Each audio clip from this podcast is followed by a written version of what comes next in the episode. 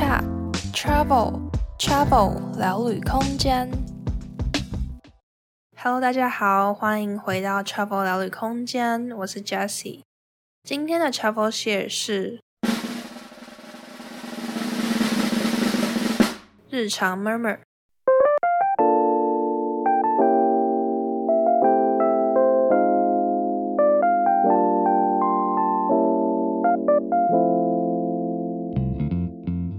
在开始之前，想先邀请大家追踪我们的 Instagram。我们的 Instagram 账号是 Travel Space，C H A V E L S P A C E。除了 Podcast 最新最及时的动态，也有欧洲景点美食的推荐和更多的故事分享哦。欢迎大家在 Instagram 上继续 follow Travel 聊旅空间。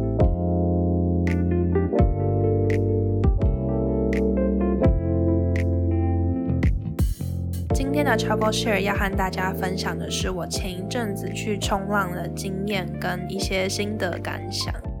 其实这一次是我第一次去冲浪，所以有蛮多的心得感想可以跟大家分享的。包括说我为什么会想要去冲浪，其实就已经有一段故事可以来讲了。但我其实是一个蛮喜欢尝试啊，蛮喜欢冒险的人。我还记得小时候，我就一直有一个梦想，一个目标，就是我想要去高空弹跳。我小时候去游乐园，一定都是冲那个最刺激、最可怕的云霄飞车，或是什么大怒神、自由落体等等的。我就是一个很喜欢这些刺激活动的人。所以呢，我的算是 bucket list 嘛，就是一个我人生一定要做的一个清单里，一直就有高空弹跳这件事情。但后来呢，我就完成了高空弹跳，包括我之前在欧洲我也跑去跳伞，所以呢，我就觉得，嗯，那我的这个清单里面已经被我完成了，我好像要再加一些新的东西进去，这样我人生才好像才会有一些动力，还是怎么样的感觉，所以我就开始想说，嗯，我还有什么这种刺激的活动可以尝试呢？后来我就查了一下，就觉得，嗯。就我看到类似的这些刺激的活动，好像都是水上活动相关的。可是我就是一个有点怕水的人，所以我就还是有点迟疑的，就觉得好，我以后有机会的话可以试试看。可是就不像高空弹跳跟跳伞一样，我这么笃定的，可能想都没有想，也没有查说这是一个怎么样的活动，我就直接把它列到我的清单上。那后来就是我在之前的集数有提到，说我今年三月的时候去花莲打工换宿了一个月。那我在花莲的那个月的时候，就因缘际会之下，我有去溯溪，然后也有去泛舟，体验了一些这种相关的水上活动吧。那就是因为这两次经验之后，我就开始对于这种水上活动越来越有兴趣了。像我之前其实有溯过溪啊，然后有玩过风浪板等等的，但就是嗯，体验的感觉没有特别的想法。可是这一次体验了之后，我就开始变成说，嗯，我以后会主动想要去接触跟尝试这些活动。那后来就是刚好朋友约冲浪，我就想说，嗯，我其实一直蛮想试试看冲浪的，所以我这次就去了。但我在去之前，其实真的超级紧张，我上网查了超级多，爬了超多篇文，然后一直在那边准备说我到底要带什么。那后来下水之后，因为我朋友有几个，他们是之前有穿过几次的，所以后来就是我们在拿板子的时候，那边教练有稍微跟我们简单讲了一下，可是我们没有真的买那个教练课，就是教练在海里面带我们上。所以我跟另外一个朋友，就是两个是超级新手，第一次的菜鸟，我就是在那边自己琢磨这样子。那我那时候就是一直在观察其他的冲浪课，我想说，我就看他们都是怎么样做的。假如说他们会到哪一个区域啊，或是他们的准备姿势是怎么样的，我就开始跟他们学习这样子。但其实很大一部分时间我都是在被浪冲的，就是很多人都会说冲浪冲浪，其实根本就是被浪冲，没有在冲浪，就是一直体验被浪冲，超级好笑的。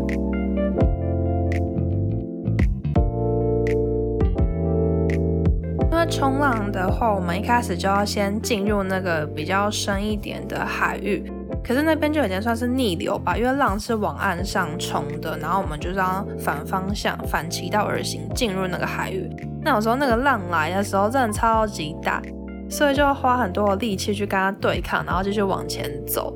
所以其实冲浪真的是会蛮耗体力的，光是你要跟它滑进去啊，或是准备要站上板子，要一直撑，它是上板的时候要用手的力量嘛，跟你在板子上要站起来是要用手的力量去撑起来。总之呢，我那一天就是到结束的时候，我们那时候大概冲了三四个小时吧。到结束，我们准备要回去的时候，就开始感觉到说，哦，好像有点累了，身体有点使不上力了。可是那时候感觉也有点累而已。殊不知我隔天回家，真的超级可怕的。我睡醒来，隔天睡醒来之后，我真的形同残废，我会觉得我全身都超级痛的，而且是可能拿一个马克杯，哦，也没有很重的东西，我要喝个水，我就拿杯子就觉得天哪，我的手好痛哦。因为拿杯子可能还是要出一点力嘛，我的肌肉要用一点力，就用那么一点点的力，我就觉得天哪，好痛哦！我全身超级超级酸痛的，我真的就是一整天躺在床上，超级酸痛的，真的像残废一样，什么时候不能做，拿一个马克杯就快痛死，真的超级痛的。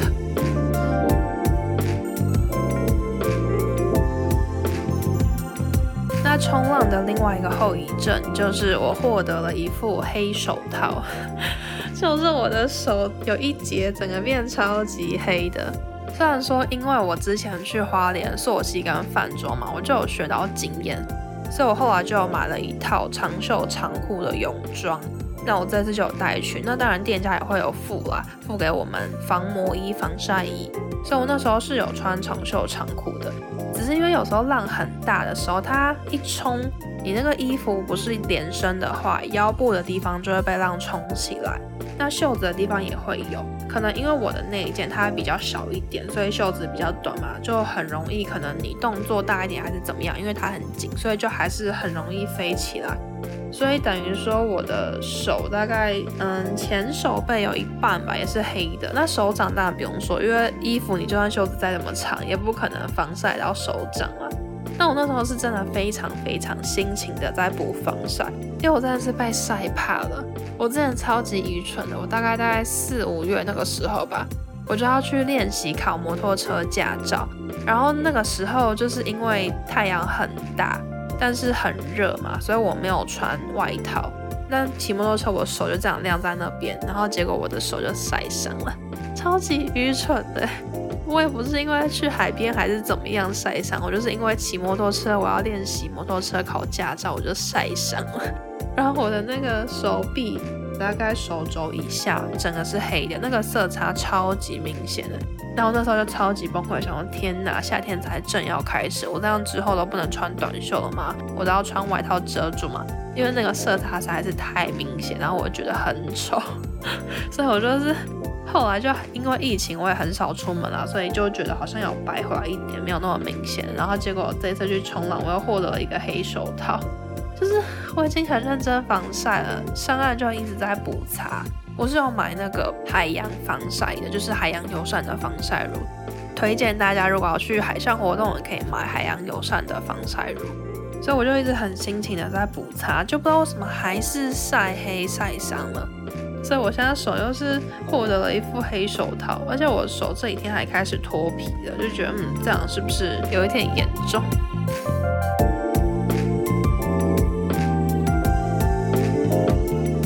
好险，就是我只有手这边有晒到，还有我的背部，就是因为衣服会被浪掀起来嘛。那有时候上板之后就是趴在那个板子上，所以我的背就那么一点点的时间也被晒伤了，也超夸张的。但我觉得不幸中万幸，就是我的脸没有事。这边真的要击推大家去冲浪一定要戴帽子。我在这脸没事，我觉得完全就是因为那个帽子的关系。我在出发之前认真的在爬文准备东西的时候，我也一直在查说，嗯，我这个帽子到底要不要戴？我可以戴这个帽子下水吗？因为我就查说一些冲浪帽，它好像会特别设计，它是两边有点类似安全帽那种扣子一样，会是比较牢固的扣起来。那我的帽子其实就是有点算是一般的登山帽吧。它也是有一个绳子，可是它就是那种比较细的绳子，然后有点类似那种束口袋拉紧的感觉，让这个帽子稍微可以固定在你的头上。可是跟那种专业的冲浪帽比起来，可能就没有那么坚固。后来我就发现好像还好诶，那个海风没有大到说真的会把我的帽子吹掉，所以它基本上一直都是在我的头上的，而且可能因为有时候被沾湿啊，它更重，所以它就牢牢粘在我的头上，所以它算是起到蛮大的作用了，保护我的脸没有被晒伤，而且我自己照镜子看，我觉得也没有被晒黑，感觉也没有什么色差，所以我觉得如果要去海边冲浪的话，冲浪帽或是这种一般的稍微可以固定住的这种帽子，就蛮推荐可以戴的。真的防晒，真的还是物理防晒大大胜于化学防晒。